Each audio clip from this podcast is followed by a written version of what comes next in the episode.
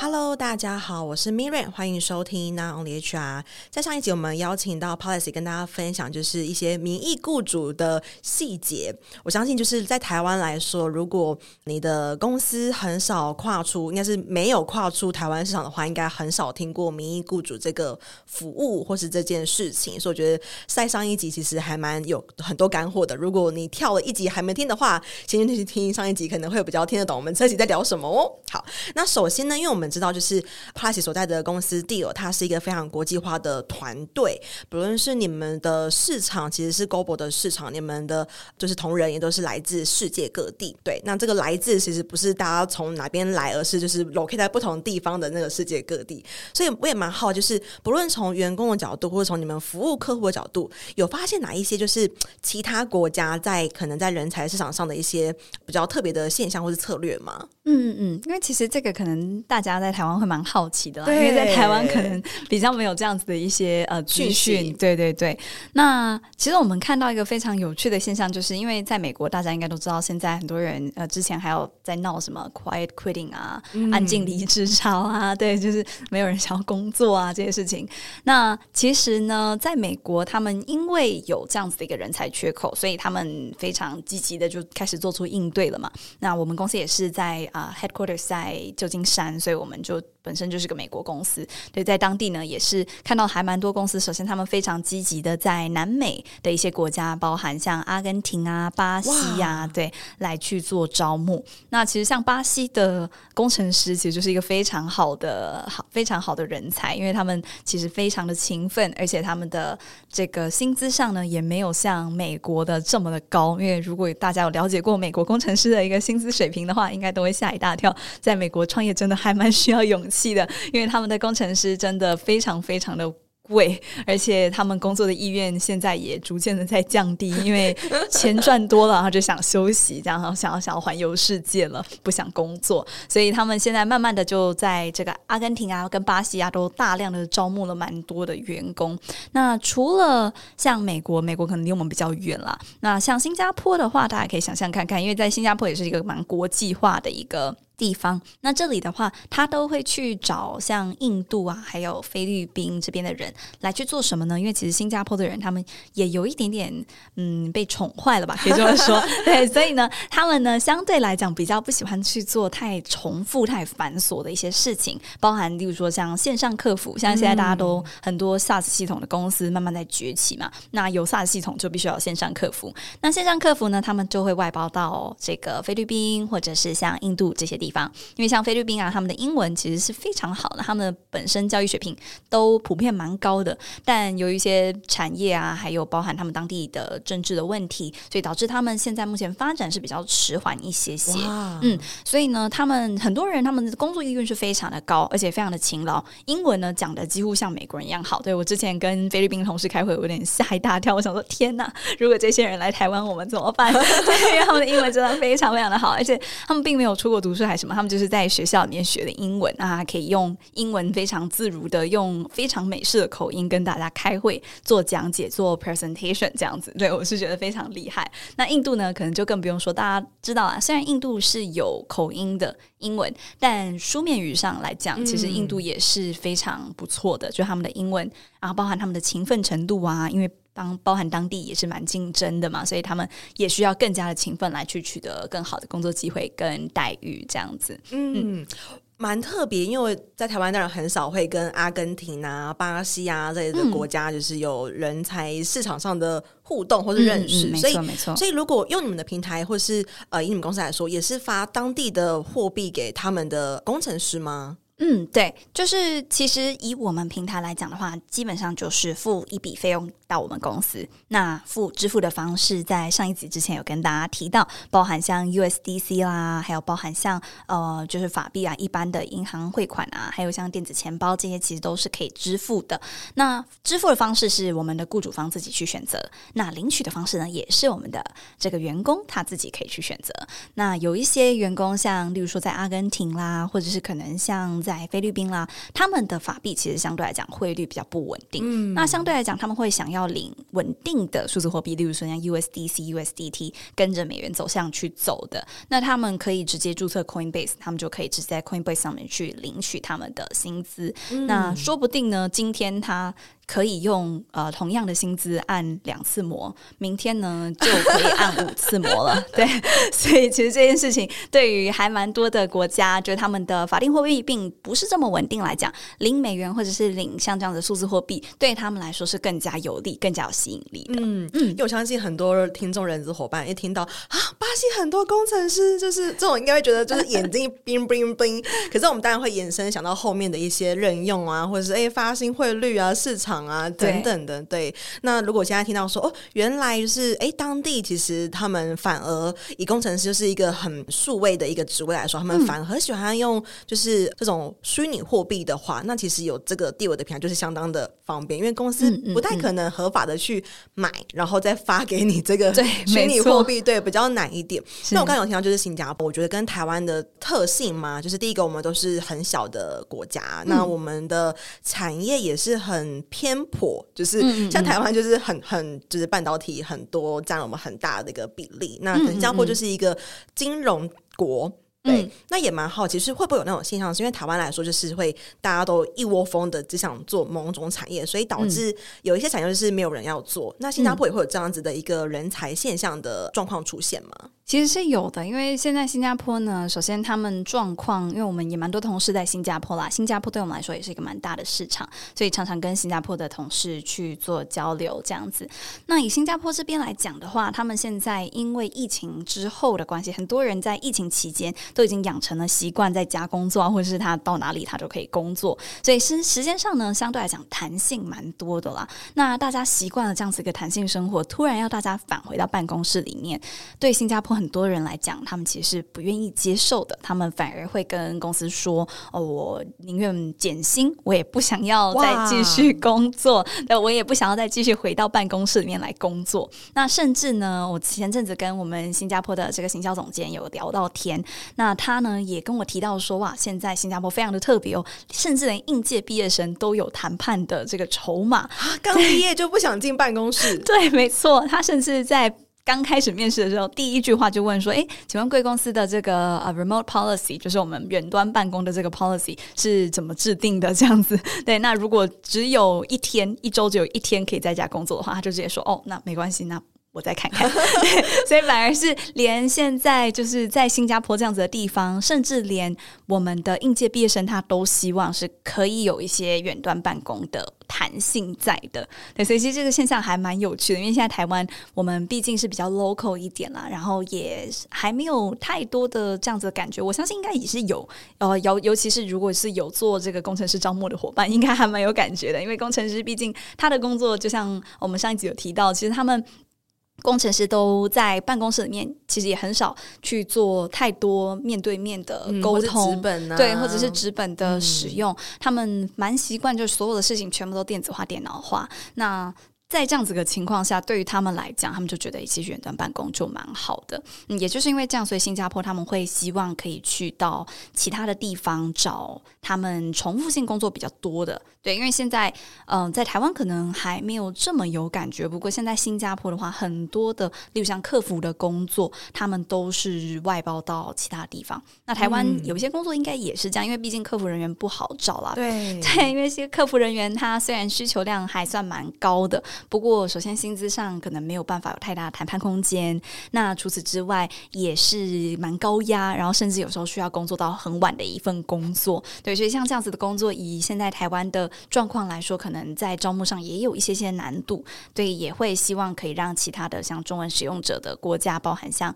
啊马来西亚啊或中国大陆啊，呃，有我们蛮大一部分的人才应该也是在那边去填补啦，不然也不知道该怎么办。对，所以呃，如果有 deal 这样子的系统的话，说真的可以帮大家省下蛮多麻烦的。那同时呢，也可以在公司内部有更多的 transparency，就是这个透明度，可以看到说哦，原来我的在境外的员工他也有请假啊、报销的状况，我这里也是可以看到，并不是只是说 OK，我就只用派遣的方式，那请人力资源公司去帮我处理。因为如果是用人力资源公司帮我处理的话，嗯、呃，老实说，我就完全看不到这些员工，因为这些员工对我来说就不是我的员工，那我就完全没有办法管他，他也没有透明化。嗯、对，那这样子一个情况下，久而久之，有可能就导致我派遣的员工的品质，可能就跟我总公司的品质有蛮大一部分的落差。对，那 Deel 的平台就是最主要是希望可以让就算是远在天边的员工，他也可以感觉到，就是我就是这间公司的员工，然后我是有被用一定的标准来去要求的。嗯，大概是这样子。嗯、我觉得很有感受诶，因为以台湾像是近几年那个最低薪资一直在上涨，然后就是万物齐涨的一个时代，嗯嗯嗯，然后像现在就是。我像我之前在我的 IG 的篇贴文是写那个企业在少子化应该有的认知，嗯，那我讲到一个就是资产的传承，嗯，嗯嗯，就是以台湾来说，现在可能以前我们都是，哎，可能我我们这个年纪可能还需要背一点房贷，可是我们的 maybe 比我们小个一轮的，他们可能就 完全不用有那种房贷的那种压力，嗯、那他们在选择工作的时候，可能就会，我觉得那个价值观一定会有所不一样。可是如果我们 HR 面临这样，就是不论是。呃，第四代价值观或者少子化这种冲击，嗯、如果我们有多一个市场的选择，就多一个海外的选择，哎、嗯，他们的价值观可能跟台湾的不一样，是，甚至他们的最低薪资结构可能也跟台湾的不一样。我觉得其实就会对，对呃 HR 的武器，或是我们手上的。牌就会变得更丰富一点。换言之，我就不会再想说怎么办怎么办，或者是呃，这些企业主也不用再去跟政治人物，就是说，哎，你不要，你不能，你不能再调整薪资或什么的。就是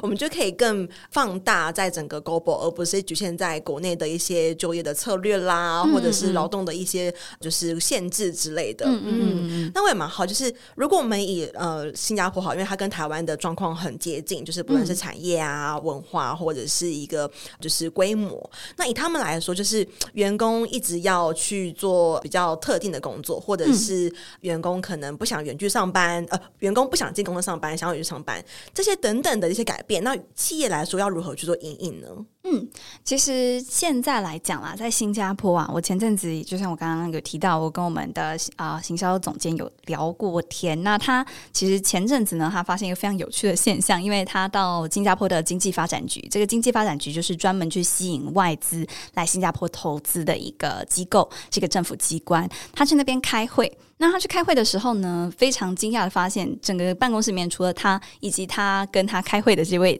同仁，还有总机以外呢，整个办公室是空的。哇他那个时候就想说，嗯，你们是礼拜五都不上班吗？还是怎么样？嗯、对，都是 work from home 吗？那那个总机就说，哦，没有啊，因为其实现在呢，政府都希望我们可以就是呃每周大概进办公室两天就可以了。所以他那个时候就非常的惊讶，说连政府机关竟然都有远端办公的 policy。那其实新加坡因为疫情的关系，来大幅度的去改变他们看待员工还有雇主这样子的一个牢固关系的方式。嗯、那甚至连就是政府机关，大家应该都知道，新加坡政府还蛮保守的吧？对，那他们都愿意去接受，并且呢，还去鼓励雇主让员工可以远端办公，因为毕竟希望劳劳动的参与度可以。提高嘛，oh. 对，所以他们其实有提出，就是说他们觉得 happy employees 就是 happy employers，也就是开心的员工就是开心的雇主。雇主对，如果呢有开心的员工，大家呢当然都是开开心心的啊，谁不希望大家每天工作都是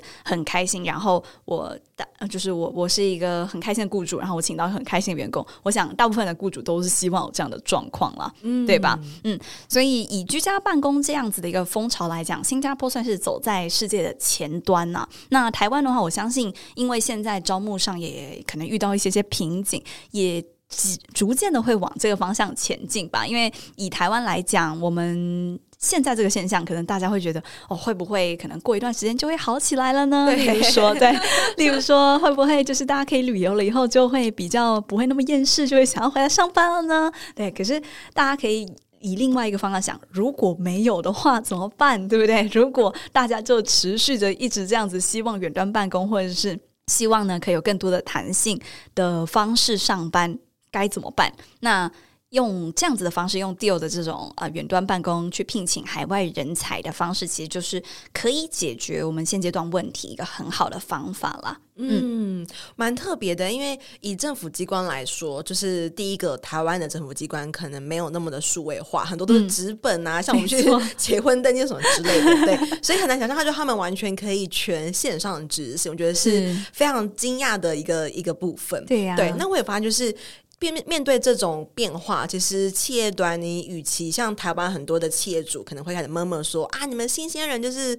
不爱工作啊、懒惰啊、躺平主义啊等等。可是，呃，这些不论他是不是事实，或是他呃有没有任何的正确与否，就是我们身为企业主如何去解决，如何去应应，我们的积极态度应该不是去抱怨，而是去找出解法。那确实，如果我们今天发现，哎，我们国内因为每个国家他们的发展状态不太一样，有些是发展中，尤其是未发展、未开发的国家。那如果我们可以在不同的海外市场的人才找到，哎，符合我们的一个就是员工的话，其实就可以解决掉，就是每天在那边就是五十岁的人骂二十岁的人，或者是六十岁的人骂三十岁的人，有没有这样子的一个情形发生。就是哎，说不定或许其实某个国家它的就是 Z 世代的员工，他其实很符合、很 fit 到台湾雇主的一个需求，都不一定。没错，觉得是一个非常棒的一个发现跟一个现象。对啊，那我也蛮好奇，如果我当今天台湾的企业，不论是 HR 或者是企业主，好了，他如果真的决定他要到海外聘雇人才了，他需要做哪一些准备呢？其实，如果是以现在就是科技发展这么蓬勃的一个时代啦，它比起以前，就是我必须要先去当地可能做一些调查啦，对，我注册开公司啊，了解一下，说我这边到底要发多少薪水啊，我有什么样的一个流程，还要汇资本而过去，对，没错，还要汇资本而过去，在当地开户，对，开户可能要花很多的时间。其实以我们现在 Deal 提供的服务来说呢，我们基本上两三天、一周以内了，就可以帮一个海外员工完成 on board。对，因为其实就是我们公司都已经开好了，就等着员工来而已。对，那我们这边呢，也是以一个月一个月的方式去计算，就是员工在我们这边挂的是呃的的费用啦，包含我们的平台费用，还有包含我们跟雇主去清算啊、呃、金额，其实我们都是每月每月去做计算的。所以先前的一个准备来讲，除了招募好员工，那包含可能就是先去 research 一下当地是用什么样的一零四这样的 job boards，对，我可能去 po 个几个 po 个几个职缺。啦，那或者我直接在 LinkedIn 上面，因为有一些像当地像一零四，我记得的话应该是要在台湾有注册公司才有办法 post 缺嘛。嗯、对，那当地如果也有这样子的 job board，就是比较比较呃比较官方一点的话呢，也可以直接在 LinkedIn 上面，或者是像一些比较没有这么严格的 job board 上面，可以先 po 一些职缺，来看看当地有没有人直接来应征。那其实就已经可以开始执行线上面试了嘛。嗯嗯，线上面试呃流程都已经完成了以后，如果我确定哎，我想要 hire 这个员工，那就可以跟我们 deal 的呃我们的 account manager 开始联络，那我们就可以开始帮员工做 onboard 的动作。那接下来就会进入到包含签署劳工合约啊这些动作。那呃，汇款这个薪资也可以，就是在这个 onboard 之后，我们就来处理这样子。对，所以其实整个流程呢，大概花不到一个礼拜的时间就可以完成了。哇，嗯、等于说，因为像你在台湾，你光你要开公司，你要送一些什么商业登记啦，嗯嗯嗯，然后要走银行开户，而且你还有地址。对，没错，还有那个登记地址。可是如果今天只是一个小品牌，对小产品，他可能想要哎试一下海外上的水温。嗯嗯嗯，那如果只是 to B 这种不是 to C 网络的话，他可能必须要有一个人在那边去做 BD 的部分。是、嗯、对。那确实，如果哎，就是我都省去了这些，我可以先有个 BD 在市场先去推销一下我的业务，然后去做品牌的拓展，是相对就会比较轻松，比较有效率，然后也不会有很多的固定成本支出。没错，没错。嗯，超级棒。那我也蛮好，就是除了这些，那以企业端来说，我们在整个呃远距，像是哎，他可能是在海外，然后他可能也不一定有一个固定的 office，他可能像是 WeWork 一样，就是到处的上班。那企业他要如何去做一个管理的措施呢？例如说，哎，他可以透过 Deal 去做到打卡。那其他的，你们会如果以你们自己 Deal 来说好了，你们是用哪一些的远距办公的 tool 或是一些数位的工具来做到一个 co-work？嗯，其实这个问题问得非常好，因为现在大家可能都会面临到一个状况，就是说，哎，我发现啊，远距办公啊，不知道员工到底在干嘛，对不对？我不知道他到底有没有在工作，哎，好，其实蛮多企业主或者是 HR 团队可能都会有一些这样的烦恼。那我就简单分享一下，就我们自己公司，就我自己在工作的感觉好了。因为我们公司是一个全远端的公司，我们公司从二零一九年到现在已经招募到一千四百位的员工，那我们的员工也是在各个世界的角落，现在在八十几个国家都有员工。对，那其实我们公司发展的这么的快速，当然也会需要一些因应的措施了。那我们公司基本上，我们推行的是一个叫做 Deal Speed，我们自己叫 Deal Speed，也就是说我们非常的快速。什么叫做快速呢？快速就是在绩效上，其实我们非常非常的，嗯，算是算是非常的严格啦。对，那我们不看你到底上班几个小时，我们看的是你到底贡献多少。那所以，我们所有的 KPI 啦，还有啊，现在比较流行 OKR 啦，这些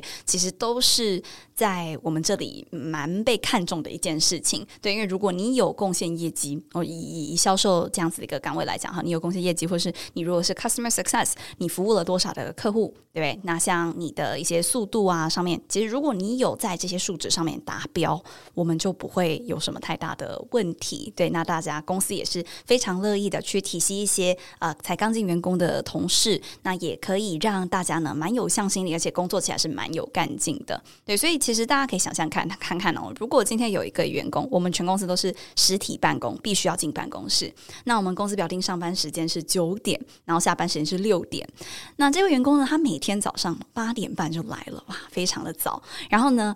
每天呢都八点才走，哇，非常的晚，对，工作十二个小时。但这位员工呢，每次绩效都是垫底的，不管他是什么岗位。好。那大家会想想看，说，哎，如果我是老板，或者是我是人资伙伴，会觉得很好像很不好意思跟他提之前的苦劳。对，他很认真呢，对，可是他真的就做不出业绩怎么办？或者他如果真的就是绩效就是很差，或者他动作比较慢，他可能比较迟钝等等怎么办？那其实你可以想想看，如果公司呢是推行远距的方式，老实说呢，嗯、我们就不会对这个人有这么大的人情包袱，因为他的确就是没有达到我们的绩效。那当他没有达到绩效，其实他就是造成公司一些困扰，而且。且我们请他呢，就是一个负担，而不是请他来帮公司，呃，不管是执行人事的任务啦，还是执行行政任务啦，还是执行我们的这个呃业务上的一些任务，对吧？因为其实他对他他他就没有什么用，对，所以其实像这样子的员工，以一个公司的角度来说，他的确是应该要被。啊、呃，被被资遣的，